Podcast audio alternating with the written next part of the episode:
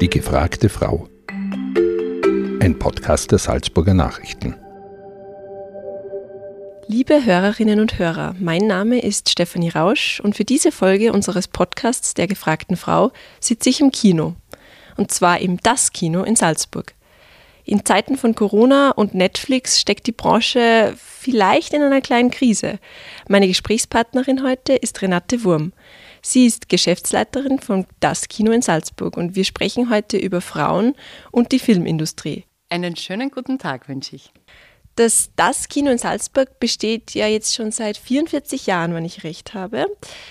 Seit wann sind Sie denn die Leiterin?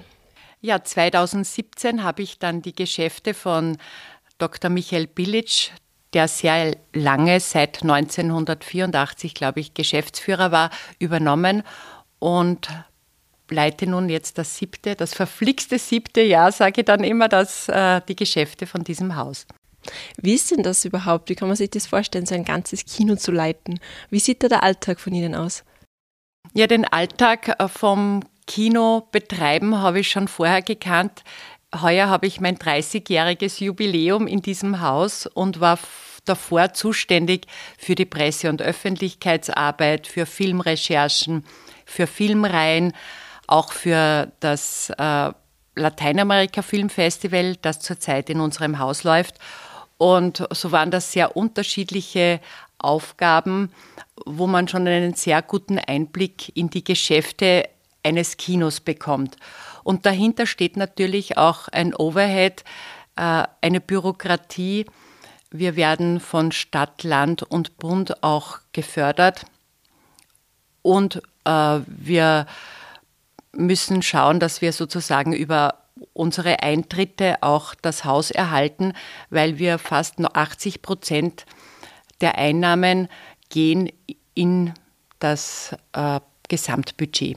Das heißt, wir müssen 80 Prozent an Eintritten und sonstigen Vermietungen erwirtschaften, damit wir auch das Haus halten können. Das heißt, Sie haben also den Gesamtüberblick und da sind wir ja schon mitten im Thema. In Zeiten von Streamingdiensten und Corona sind die Kinos vielleicht in eine kleine Krise gerutscht. Wie haben Sie das erlebt? Ja, das ist ähm, das hat mehrere Faktoren. Also ich habe schon vor Jahren, vor ungefähr fünf Jahren, hat, äh, eine ist eine Initiative aus St. Pölten und Wien an uns herangetreten mit der Idee, dass wir einen das Kino oder Programmkino Video on Demand Club gründen. Das heißt, das ist ein Streamingdienst, der über unser Haus läuft und der vor allem österreichische Filme beinhaltet. Mir hat diese Idee sehr gut gefallen, weil das eigentlich so ein bisschen das ABC des österreichischen Films auch darstellt und vor allem auch junge Filmemacher und Filmemacherinnen, die keinen Verleih bekommen, die Möglichkeit bietet, dass ihren Film auch andere Leute aus anderen Bundesländern sehen können. Dann kommt diese Idee, äh, war sehr gut, hat sich auch gut entwickelt. Es machen, glaube ich, inzwischen über 40 Kinos äh, mit. Und es hat sich dann herausgestellt, dass beim ersten Lockdown sind die, ist die Frequenz nach oben geschnellt, was mich sehr gefreut hat, weil wir sozusagen auch unser Publikum bedienen konnten mit heimischen Produktionen. Und das ist jetzt auch während der letzten zwei Jahre sehr gut gelaufen. Ich habe auch, äh, sage jetzt, gegen Streamingdienste war ich bisher eigentlich auch nie negativ eingestellt, aber die zwei Jahre Corona haben auch gezeigt, dass wir einfach sehr viel Publikum an Streamingdienste verloren haben.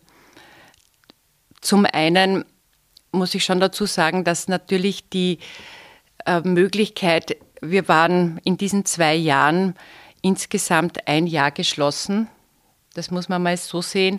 In der Zeit, wo wir geöffnet hatten, waren es nicht unbedingt sehr kinofeine Zeiten, weil, wie gesagt, der Sommer ist ja meistens zum lauschig draußen sein da und die kinostärksten Monate sind ja immer so November, Dezember bis bis äh, März, April, wenn es wieder schön wird. Das hat man jetzt auch äh, gesehen. Jetzt, wo es regnet und wir ein Festival haben, kommen die Leute wieder. Aber das ist so ein Faktor. Das sind auf der einen Seite die Streamingdienste und auf der anderen Seite war natürlich es auch nicht so einfach mit den Beschränkungen, dass man in unser Kino gehen darf. Einerseits ist sage jetzt durch die, den Umstieg von 3G auf 2G, das haben wir sehr gespürt. Das war für uns schon auch ein großer Einbruch und zum anderen natürlich auch die Angst, dass man sich vielleicht äh, mit Corona anstecken könnte. Wobei ich dazu sagen muss, wir haben ein paar Corona-Fälle gehabt in unserem Kino, die aber nicht in unserem Kino entstanden sind und es hat sich bei uns bisher im Kino selber niemand angesteckt zumindest wissentlich nicht, da wir ein sehr gutes Präventionskonzept haben. Wir belüften unser Kino mit 100% Frischluft während der ganzen Vorstellung und mir ist bisher kein Fall bekannt. Ja, das äh, Cineplex City hat ja zum Beispiel während der Corona-Pandemie geschlossen. Hat das äh, bis hierhin Wellen geschlagen? Weil damit ist das Kino ja jetzt das größte Kino in der Innenstadt. Ja, wir teilen uns mit dem Mozart-Kino, das auf der anderen Hälfte liegt, quasi jetzt den Innenstadtbereich. Äh, vor allem bei sage ich, englischsprachigen Filmen habe ich schon den Eindruck, weil wir dieses Service jetzt quasi auch fortsetzen, habe ich es schon ein bisschen gemerkt, nur es ist jetzt ein bisschen schwierig, das zu evaluieren, weil, weil viele andere Dinge dagegen auch gesprochen haben, in ein Kino zu gehen oder es war, wie gesagt, gar nicht möglich. Aber so ein kleines Programmkino wie wir, wir haben zwei Kinosäle und bieten ein sehr spezielles Programm, hat natürlich schon vielleicht auch bessere Bedingungen als ein Kino, das einfach nur Filme abspielt, weil wir sehr viele Sonderveranstaltungen machen, sehr viele Gäste haben sehr viele Reihen zeigen, die ein spezielles Thema behandeln. Aber die Beobachtung ist, dass momentan in den Cineplexen so Blockbusters gut gehen, wie zum Beispiel war das natürlich, ist das für uns auch schön, weil wir brauchen ja auch die Multiplexe, damit das Kino überhaupt ein Thema ist. Und wie wir gesehen haben, dass James Bond so gut anläuft und da sehr viele Leute hingehen, auch sehr viele junge Menschen. Und jetzt letzten Herbst auch Spider-Man. Äh, ein Film, der laut Verleiherin dieselben Zahlen eingespielt hat wie vor Corona, ist es natürlich ein Hoffnungsschimmer, Menschen wieder ins Kino locken zu können. Aber ich bin gespannt. Ich sehe schon, dass die Kinobranche die Branche sein wird, die neben Theater, Konzerten, Opernaufführungen einfach am meisten leiden wird, weil wir einfach die große Konkurrenz der Streamingdienste haben. Und das zeigt sich jetzt auch in den letzten zwei Jahren, ist diese Entwicklung natürlich rasant fortgeschritten. Ähm, das sieht man zum Beispiel bei den Oscarverleihungen. Es war vor Corona, vor 2020, musste jeder Film eine gewisse Zeit im Kino gelaufen sein. Sprich, Kino war die Königsdomäne oder Kaiserdomäne in der. Der Maßstab im Endeffekt. Der Maßstab, oder? ja. Und der erste, das erste Verwertungsportal in der ganzen Kette der Vermarktung eines Films. Und vor 2020 war das sozusagen eine Voraussetzung, dass man überhaupt eine Oscar-Nominierung bekommen hat. Das Jahr darauf war das schon aufgehoben und wie die heurige Oscar-Preisverleihung gezeigt hat, waren vielleicht, also waren ganz wenige Filme wirklich im Kino. Wenn man keine unterschiedlichen Streaming-Dienste hat, dann kennt man die Filme gar nicht. Ich zumindest nicht. wenn Sie jetzt sagen, die Rolle des Kinos hat sich verändert, wie ist denn Ihre Prognose für die Zukunft? Wie wird sich diese Rolle noch verändern oder kehrt sie wieder zurück zum Ursprung? Ja, ich glaube, das müssen jetzt einmal die nächsten, also ich glaube nicht, dass man das schon in diesem Jahr evaluieren kann, weil ich habe gesagt, die große Krise ist nicht während Corona, äh, um, also ich spreche jetzt von allen Kultur- und Freizeitinstitutionen, äh, das ist jetzt nicht während äh, dieser Zeit, wo wir auch geschlossen waren, wo wir auch Förderungen gekriegt haben, um, als wir geschlossen hatten. Aber ich habe sozusagen das jetzt auch während der Öffnungszeiten evaluiert. Wir hatten überhaupt seit dem letzten Lockdown einen Einbruch von über 70 Prozent. Und wenn man bedenkt, dass wir eigentlich 80 Prozent einspielen müssen, kommt die Krise auf uns erst in den nächsten Jahren zu weil sich einfach auch das Freizeitverhalten verändert. Das heißt auch, dass wir um unser Publikum kämpfen müssen, ein junges Publikum wieder ins Kino bringen müssen, ein Kino wieder attraktiv machen. Und das ist natürlich auch mit sehr viel Aufwand, organisatorischen, personellen verbunden weil wir ja nicht jeden Tag eine Sonderveranstaltung oder einen Regisseur oder eine Regisseurin einladen können, weil es muss ja auch wieder in den Flow kommen, sage ich, damit die Leute Kino wieder toll finden. Quasi Kino als gemeinsames Erlebnis, wo man dann nachher was trinken geht, äh, sich über den Film unterhält. Das wäre das Ziel und der Wunsch. Und jetzt werden wir wahrscheinlich schon, ich denke, wir werden sicher noch zwei Jahre brauchen, um das wirklich evaluieren zu können, welche Auswirkungen diese lange Sperrzeit eigentlich für uns hat und auch für unsere Branche. Machen solche Aussichten manchmal Angst? Als Geschäftsführerin hat man da auch äh, Existenzängste, nicht nur ums Unternehmen und ums Kino, sondern auch um ja, die, die eigene Existenz irgendwo. Ja, ich bin, war schon ein bisschen überrascht, dass es solche Ausmaße hat. Ich bin ja eine Optimistin und hoffe und glaube auch fest daran, dass sich durch attraktive Angebote, die wir ja auch schon gemeinsam mit anderen Programmkinos in Österreich, äh, mit den, also wir haben eine Interessensgemeinschaft schon vor Jahren gegründet, um unser Publikum wieder zurückzugewinnen, um neues Publikum vor allem wieder zu gewinnen. Und ich sehe das einmal positiv. Die Bilanz werden wir, glaube frühestens in zwei Jahren kann man dann wirklich ernsthaft darüber sprechen, wie sich das auswirkt oder wie die Auswirkung ist, dass Kino schon langsam seine Rolle als äh, Königin oder Kaiserin Disziplin verliert.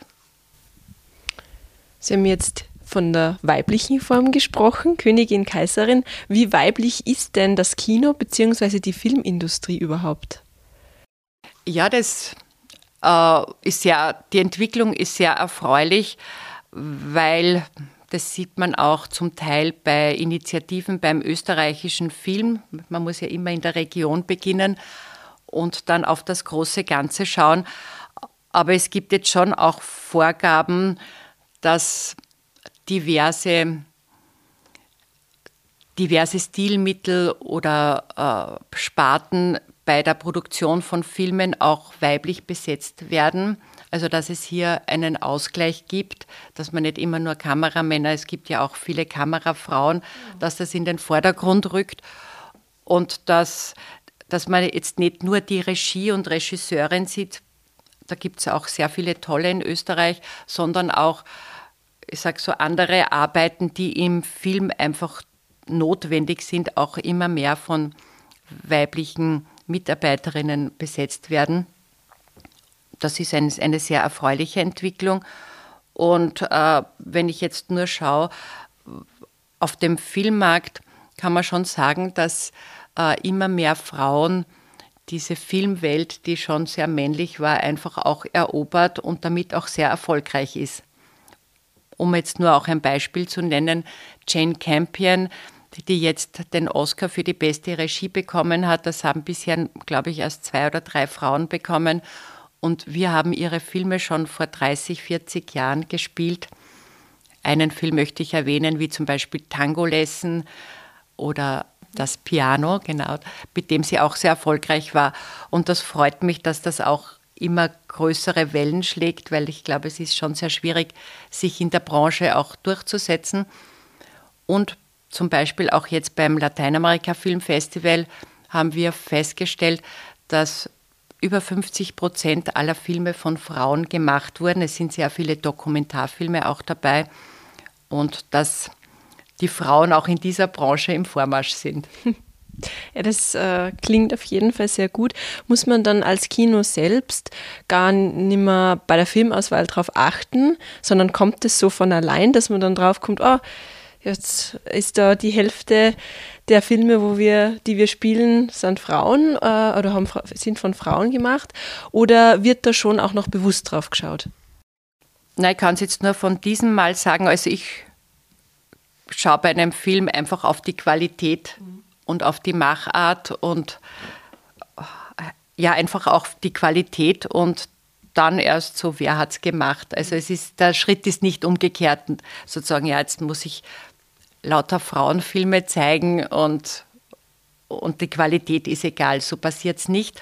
Und so war es auch, so ist es meistens bei der Filmauswahl, dass man dann am Schluss merkt, wow, es sind ja so viele mhm. Filme auch von Frauen gemacht und ich finde, so soll es auch sein.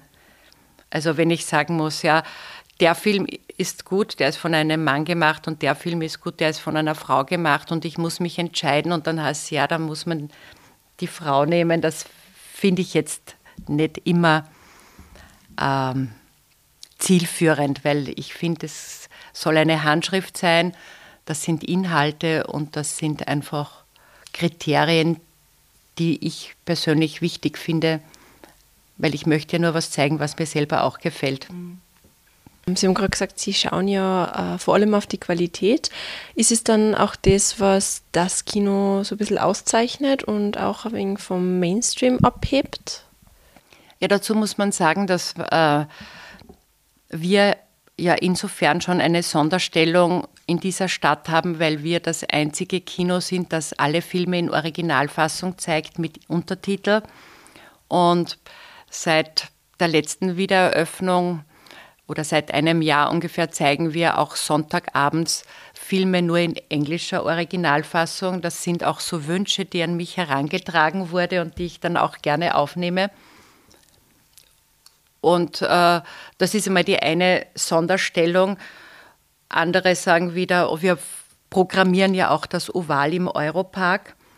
Und da sieht man auch, dass wir eben so spezielle Filme zeigen, die wir dann dort in der deutschen Fassung zeigen und die auch sehr, sehr gut ankommen, dass dieses Format Nischenkino zu zeigen sehr wohl, sehr gut angenommen wird und auch immer wichtiger wird wenn man dann schon, sage jetzt, auf Streamingdienste Filme, große Filme gemeinsam mit äh, dem Kinostart gezeigt werden. Das ist ja die Tendenz. In einigen Ländern ist das schon Standard. Mhm. Dagegen verwehren wir uns ja nach wie vor. Aber ich denke, das wird Standard werden. Da müssen wir natürlich auch was Besonderes bieten. Die Vorgehensweise von Streamingdiensten äh, ist ja oft mehr ist mehr. Also vielleicht auch Quantität vor Qualität. Wie sehen Sie das, äh, diese Veränderung in der Filmindustrie, dass es plötzlich so extrem viel Angebot gibt? Leidet da die Qualität auch manchmal drunter? Ich finde, die Digitalisierung ist da ein wesentlicher Faktor. Die Digitalisierung hat dem Kino viele Erleichterungen gebracht. Äh, es sind viele Filme einfach leichter zu bekommen, weil man eine Festplatte einfach äh, beliebig kopieren kann. Aber dadurch werden manche Filme auch in einem Maß gestartet, wo mir denke, weniger ist mehr. Und dazu kommt auch noch, und die Digitalisierung hat großartige Erleichterungen gebracht, auch in der Arbeitsweise und hat auch die Arbeitsweise völlig verändert. Der Flair von einem 35 mm ist natürlich verschwunden. Andererseits ähm, kann man einen, die, eine digitale Kopie jetzt auch via Streaming ins Kino bekommen. Man spart sich viele äh, Fahrtwege, also es hat schon auch nachhaltig einen, eine Wirkung. Andererseits ist es natürlich so, dass man mit, äh, mit einer digitalen Kamera so viele Aufnahmen machen kann, äh, wie man will, so lange aufnehmen kann, wie man will. Mit 35 und 16 Millimeter, so wie jetzt auch Quentin Tarantino noch dreht, mhm. muss man einfach jede Einstellung bedacht sich überlegen und vorher proben und vorher machen, weil einfach 35 Millimeter eine Menge Geld kostet. Das sind einfach die zwei Gesichter und dadurch wird es natürlich auch No- oder Low-Budget-Filme zu machen, ist einfach einfacher geworden. Äh, die Filme werden zum Teil auch immer länger, wo man denkt, weniger wäre manchmal auch mehr. Aber das hat eben diese Digitalisierung, die es ja seit 2013 in Österreich gibt, mit sich gebracht und natürlich auch mit der Kamera. Jeder weiß das selber von seinen Urlaubsfotos, die, die schon ein bisschen älter sind. Äh, früher hat man äh, sich genau überlegt, was man jetzt aufnimmt und nicht einfach so Schnappschüsse gemacht. Und beim digitalen, bei der digitalen Kamera, die ja jetzt schon in jedem Handy integriert ist, äh, macht man einfach Fotos, ohne sich irgendwas zu überlegen, weil das ja auch nichts kostet. So ist es auch irgendwie mit dem Film, finde ich. Schauen Sie selber manchmal oder benutzen Sie selber manchmal Streamingdienste? Ich muss gestehen, nein. Ich sehe schon so viele Filme, äh, ich sehe schon so viele Filme auf meinem Computer, dass mir das eigentlich reicht. Also es ist so, das hat sich auch sehr verändert. Früher haben wir Früher, ich sage vor 2013, haben wir auch immer wieder Pressevorführungen gemacht, damit interessierte Journalisten und Journalistinnen äh, den Film vorab sehen können. Der ist auf 35 Millimeter gelaufen und den haben wir halt dann von einem Ort zum anderen geschickt, beziehungsweise war das dann unsere Kopie. Und jetzt ist es so, jetzt kriegt man halt, wenn man die Filme vorab sehen will, einfach einen Link. Und da streame ich natürlich, aber im Sinne meiner Arbeitstätigkeit. Und da brauche ich dann, das reicht mir vollkommen. Sie haben also schon sehr, sehr viele Filme in Ihrem Leben gesehen. Äh, worauf achten Sie denn beim Film und was, äh, in, in, wie, in welchen Kriterien zeichnet sich ein guter Film für Sie aus? Also ich sage immer, ein Film muss einmal Herz und Blut haben, also vor allem Blut. Das heißt also, er muss mich bewegen, mich in Wallungen bringen. Das kann auch in die positive soll es meistens gehen, aber das kann auch ins Gegenteil umschlagen. Also ich sage immer, wenn mir ein Film besonders aufregt, dann hat das was mit mir zu tun oder, oder er bietet einfach Diskussionsstoff oder ist provokant. Und dann kommt natürlich schon auch noch dazu, aber das ist für mich das erste Kriterium. Und dann kommt schon auch noch dazu, äh, wie ist er fotografiert. Dann natürlich hängt es auch von der Aura der Schauspieler zusammen wie, und Schauspielerinnen. Wie ist das Schauspielensemble? Das, das trägt dann oft auch einen ganzen Film. Und auch die Geschichte ist wichtig. Es kann sein, dass ein Film gut gespielt ist, aber da denkst du, die Story ist jetzt aber schon sehr dünn. Mhm und wo man sich dann denkt, naja, das ist eigentlich fast ein bisschen zu dünn, dass man das ins Kino bringt. Ist dann oft äh, die Wahl schwer oder die Entscheidung schwierig für Sie? Was spielen wir jetzt wirklich im Kino? Ja, man muss jetzt auch dazu sagen, weil wir vorher geredet haben, die Digitalisierung hat auch eine Wende in der Vielfalt gebracht. Das ist zum einen gut. Und auf der anderen Seite muss man schon auch sagen, es ist eine Schwemme von Filmen da, wo ich manchmal das Gefühl habe oder auch überzeugt bin, dass das nicht für Kino gemacht wurde, sondern auch in anderen Formaten, von mir aus ein Streamingdiensten, besser aufgehoben ist. Und wenn man bedenkt, dass allein in Österreich, ich rede jetzt einmal so vor Corona-Zeiten, im Jahr 60 Filme von öffentlicher Stelle auch äh, subventioniert und gefördert werden. Das können wir im Kino gar nicht spielen. Das geht sich gar nicht aus von der Menge her. Dann kommen ja noch dazu, dass wir neben den lokalen Filmen ja auch ein besonderes Hauptaugenmerk auf europäisches Kino äh, legen. Wir sind Mitglied von Europa Cinemas. Das ist eine Interessensgemeinschaft europäischer Kinos die quasi auch schauen, dass der europäische Film eine besondere Plattform bekommt.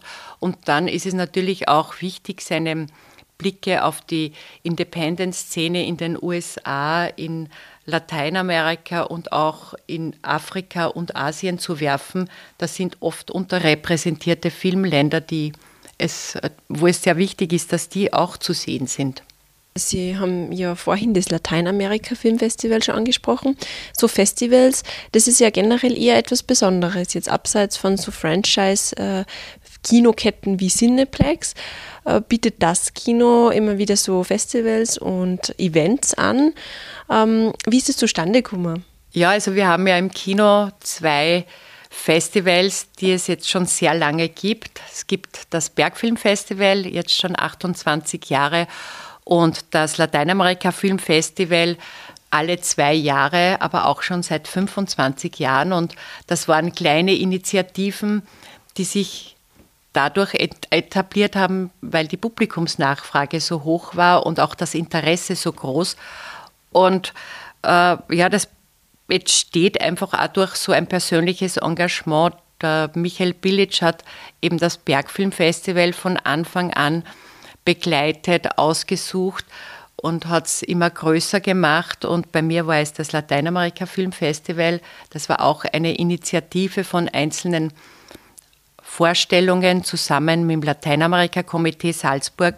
Und das ist dann quasi aus einer Filmreihe, aus, ein, aus einzelnen Präsentationen ist eine Filmwoche entstanden und dann einfach auch ein Festival, weil die Nachfrage so groß war und dann kommt dazu beim Bergfilmfestival natürlich durch auch unsere Geschichte hier in Salzburg gibt es einfach ein großes Interesse, auch Persönlichkeiten aus dem Kletter- und Alpinbereich bei Vorträgen zu sehen und coole neue Dokus anzuschauen, die das Thema behandeln oder auch wichtige Persönlichkeiten vorstellen.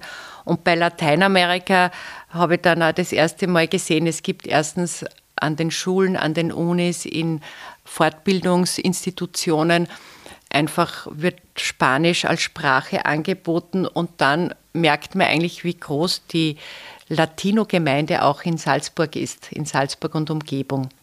Und so kann man dann einfach viele Menschen mit einbeziehen und nach dieser schweren Zeit des, der Lockdowns und der, sage jetzt einmal wirklich äh, sehr geringen Besucherauslastung hat das Lateinamerika Festival wieder gezeigt, dass äh, auch solche Initiativen wichtig sind, um die Leute auch wieder ins Kino zu locken.